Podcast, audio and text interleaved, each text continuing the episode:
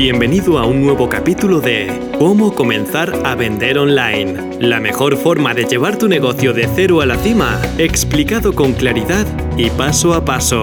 Estás escuchando a Pepa Cobos. Hola, soy Pepa Cobos y este es un nuevo episodio de Cómo comenzar a vender online. En este episodio vamos a seguir hablando sobre el tema de la cohesión y la consistencia en nuestra marca, el branding ya sé que a lo mejor se está haciendo un poco largo, pero es fundamental que dejemos sentadas las bases sobre las que se va a apoyar nuestro proyecto, nuestro negocio online.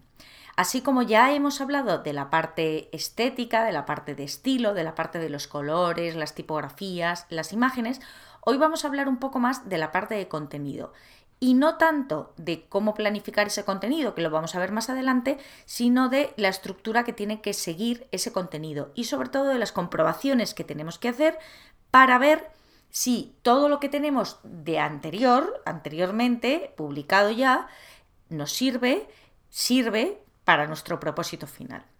¿Cómo vamos a hacer eso? Bien, he elegido 11 puntos, que no quiere decir que sean los únicos, ni por supuesto todos los que deberían ser, probablemente tendría que incluir más, pero he elegido 11 puntos que a mí me parecen básicos a tener en cuenta a la hora de seguir marcando nuestra consistencia y nuestra coherencia.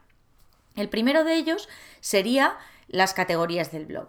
Si tienes un blog, cosa que te recomiendo encarecidamente porque es una forma de fidelizar a la gente que entra a tu página web, querrás saber eh, que es importante definir bien esas categorías del blog. A veces entras en una página y en el blog a lo mejor hay 50 o 60 tipos de categoría. Nosotros lo que tenemos que conseguir es, a mí me gusta decir que 4 o 5, pero bueno, hasta 7, 8 no estaría mal. ¿Cómo podemos conseguir agrupar todo lo que tenemos ahora mismo en 7 u 8 categorías? Bien, pues lo más sencillo sería coger nombrar todas las categorías que tenemos ahora mismo, podéis hacerlo en trocitos de papel y agrupar aquellas que sean similares. Por ejemplo, imagínate que yo tuviera un blog de cocina y tuviera creada una categoría que se llame tartas, otra que se llame helados y otra que se llame bizcochos sin nata por ejemplo. Bueno, pues probablemente esas tres categorías las podría agrupar en una sola que se llamaría postres o repostería, por ejemplo. Bueno, eso sería una de las opciones. Otra de las opciones es directamente quitar aquellas que no sirvan más para nuestro propósito. Cuando digo que no sirvan para nuestro propósito, me refiero a que nosotros ya hemos hecho nuestro ejercicio de quién es nuestro cliente ideal, qué es lo que queremos ofrecer, cuál es nuestra misión, cuál es nuestra visión, cuáles son nuestros valores. Bueno, teniendo todo eso muy claro, hay veces que a lo mejor hace cuatro años escribiste un post sobre tu perro y tu blog está dedicado a la cocina. Pues probablemente ahora, haciendo este repaso, descubras que ya no tiene mucho sentido mantener esa categoría de animales de compañía, por ejemplo. Esa categoría se iría fuera. Entonces lo que tenemos que hacer es reagrupar categorías según su tipo, eliminar aquellas que ya no sirvan para nuestro propósito y a lo mejor sería bueno crear unas de cero eh, que fueran más generales. La cuestión es conseguir que nuestro lector, que nuestro visitante, que nuestro potencial cliente no se pierda en la inmensidad de cosas que puede elegir. Cuantas menos cosas haya, menos probabilidades habrá de que esa persona se pierda, no se encuentre y por lo tanto se vaya. Siguiendo el hilo de este número uno, que serían las categorías del blog, vamos al número dos, que sería hacer una auditoría de los posts ya publicados y de las páginas ya publicadas. Por supuesto, doy por hecho que a estas alturas sabes la diferencia entre un post y una página, aunque brevemente te diré que un post son esas actualizaciones que vas creando dentro del blog y una página es aquella parte estática de tu web. Por ejemplo, acerca de mí sería una página, contactos sería una página y en cambio todos los posts, perdón, todas las actualizaciones que hicieras dentro del blog serían post. ¿Cómo hacemos una auditoría de nuestros posts y nuestras páginas? Bueno, pues te voy a dejar Además de, estas, de estos 11 elementos que estamos nombrando en el episodio de hoy, te voy a dejar también dos ejemplos hechos, dos eh, hojas de cálculo que te servirán como plantilla para auditar tanto tus posts como tus páginas. Tienes acceso a todas estas descargas desde pepacobos.es barra 12, el número 12, escrito con números, pepacobos.es barra 12, desde ahí puedes descargarlo todo. En la auditoría de los posts, básicamente, aunque si lo descargas lo vas a ver rápidamente, pero ahora mismo lo tengo aquí delante. En la auditoría de los posts lo que tenemos que poner es el nombre del post, la URL, es decir, la dirección que hay que escribir para llegar a ese post. Por supuesto, comprobar que esa URL de verdad nos lleva a ese post. Hay que comprobar en el cuerpo, en el contenido del post, que todos los enlaces que hay funcionen. Vamos a comprobar porque hay veces que escribiste hace tres años y ahora al pinchar en ese enlace no te lleva a ningún sitio. Bueno, pues habría que comprobar que todos los enlaces funcionen. Que no haya faltas de ortografía, esto es de perogrullo, pero pasa muchísimas veces no está de más releerlo, volver con, con, algo de criterio y releer y comprobar que no hay faltas de ortografía importantes dentro de ese post. Bueno, ni importantes ni leves, que no haya faltas de ortografía.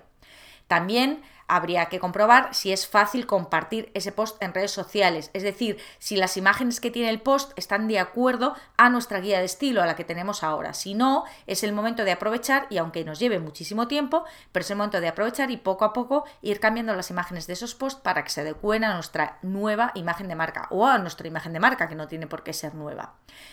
El Aparte de todo eso, tenemos que comprobar también que el contenido sigue un criterio, como hemos dicho antes, de coherencia con, todo lo que, con toda la imagen que estamos transmitiendo. Este, dentro de esta auditoría de post entra la posibilidad de borrar aquellos posts que ya no se ajusten a nuestras necesidades. Es decir, estamos comprobando si este post está naturalmente unido al resto de nuestro contenido.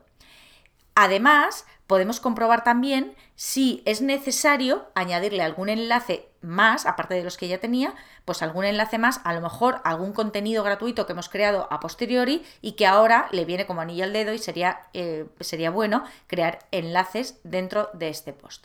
Todo eso lo vamos a poner en la hoja de cálculo, de manera que tengamos siempre al alcance de la mano nuestros posts comprobados y, pues eso, sobre todo los enlaces, las faltas de ortografía, comprobar que se sigue correspondiendo a nuestra imagen de marca, todas esas cosas. esto respecto a los posts. Respecto a las páginas estáticas, tendríamos que poner el nombre de la página, comprobar si es necesaria esta página en la web, es decir, si persigue algún propósito. No vamos a tener una página sobre, como decíamos antes, una página especial de eh, lista de animales de compañía en una web de cocina. No es el caso, probablemente nadie la tenga, pero me entiendes lo que quiero decir. También tenemos que ver si es necesaria la presencia de esta página estática en el menú, es decir, arriba, en los elementos del menú, no hace falta que estén listadas todas las páginas que hay en la web.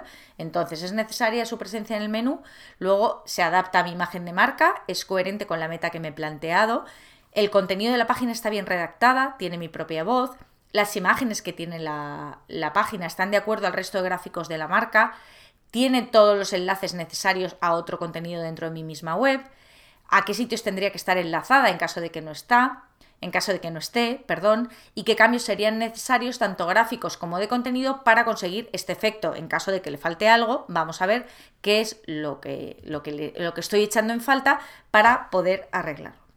Esto hemos hablado de los dos primeros elementos. El tercer elemento sería hacer una página, una lista, que ya sabes que me encantan, para poder marcar todo lo que tenemos que tener en cuenta a la hora de escribir un nuevo post. Ahora que ya hemos auditado los antiguos, vamos a tener en cuenta que cada vez que escribamos uno nuevo vamos a necesitar A, B, C, D, E, F y G, es decir, una imagen, por ejemplo, un contenido, enlaces a otras páginas, eh, o una imagen para compartir en redes sociales. Bueno, pues todo eso lo vamos a necesitar. Así que ten una lista a mano y en esa lista escribe todo, y esto ya entramos dentro de la parte de procesos y sistemas. Pero para que lo tengas en cuenta para más adelante, una lista con todas las cosas que necesites, todos los pasos que necesites dar para publicar un nuevo post que se adapte a tu imagen de marca.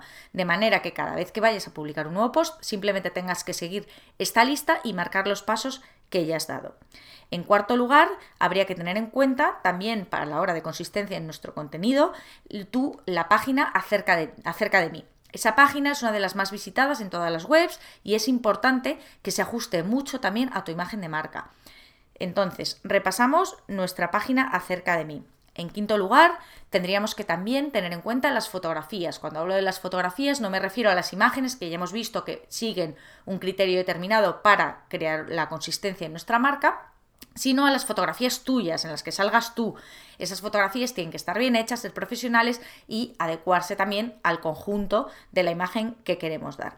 En sexto lugar, yo pondría una una creación, si es que no lo tienes, de una página dentro de la web que se llama Empieza aquí, recursos o accede gratis, no lo sé, algo que llame la atención, de manera que ahí puedas poner todas las pequeñas cositas que has ido creando de forma gratuita, para que tus visitantes tengan claro dónde pueden empezar a conocerte mejor y qué, qué descargas pueden tener a su alcance para acceder a ti de forma gratuita en este primer momento.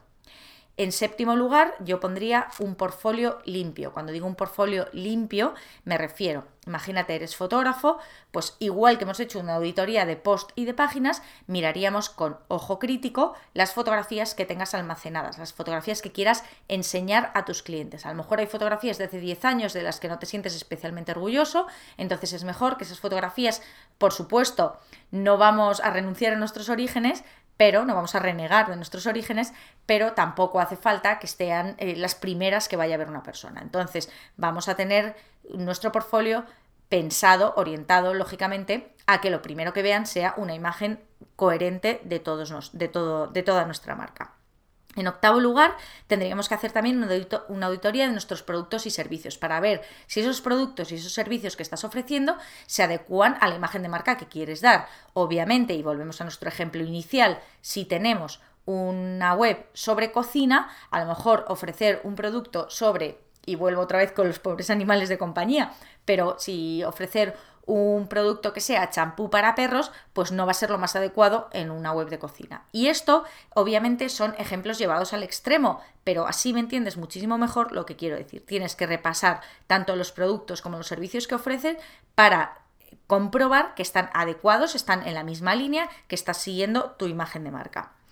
En noveno lugar, tendríamos que tener en cuenta también las actualizaciones en redes sociales. No nos vale para nada que toda nuestra página web, todas nuestras imágenes estén transmitiendo una forma de ser, una forma de pensar, una forma de comunicarnos, si luego eh, las actualizaciones en tus redes sociales las escribes en otro tono completamente diferente. Tenemos que mantener el tono en las redes sociales. Es decir, si tú hablas de forma seria, formal en tus posts, pues tendrás que hablar de forma seria y formal en tus actualizaciones de redes sociales. Y siempre manteniendo tu esencia, tu yo, pero manteniendo también una consistencia, una coherencia en todo lo que haces. En décimo lugar, iríamos aprovechando cada vez que te llegue algún correo de algún cliente, de algún lector pidiéndote algo, preguntándote algo, pues aprovecha y vete creando un documento en el que vayas almacenando todas estas preguntas y todas las respuestas que les das, porque luego podría ser útil en caso de que en algún momento quisieras incluir una página de preguntas frecuentes, de FAQ, como dice la gente normalmente, FAQ, preguntas frecuentes, eh, sobre productos o servicios que ofreces o sobre tu, sobre tu web. Y no estaría de más tenerlo ya preparado. Y por último, en un décimo lugar, yo pondría un plan de email concreto. Es decir, igual que hemos dicho que las actualizaciones de redes sociales hay que tener el mismo criterio que a la hora de actualizar nuestra web, lo mismo te digo cuando envíes un email. Este email que envías a tus eh, suscriptores de correo tendría que mantener el mismo tono, el mismo tipo de imágenes y un contenido similar a lo que estás haciendo en tu web, lo que estás haciendo en tus redes sociales, para mantener de esta manera la consistencia y la coherencia como te he venido diciendo desde el principio. Y creo que con esto hoy es suficiente. Te recuerdo que puedes descargarte tanto la lista con estos 11 elementos que te he nombrado como las dos plantillas para hacer la auditoría de post y la auditoría de páginas estáticas desde pepacobos.es barra 12, el número 12, pepacobos.es barra 12. Y mientras tanto, nada más. Cuídate y nos vemos la semana que viene. Un saludo y muchas gracias.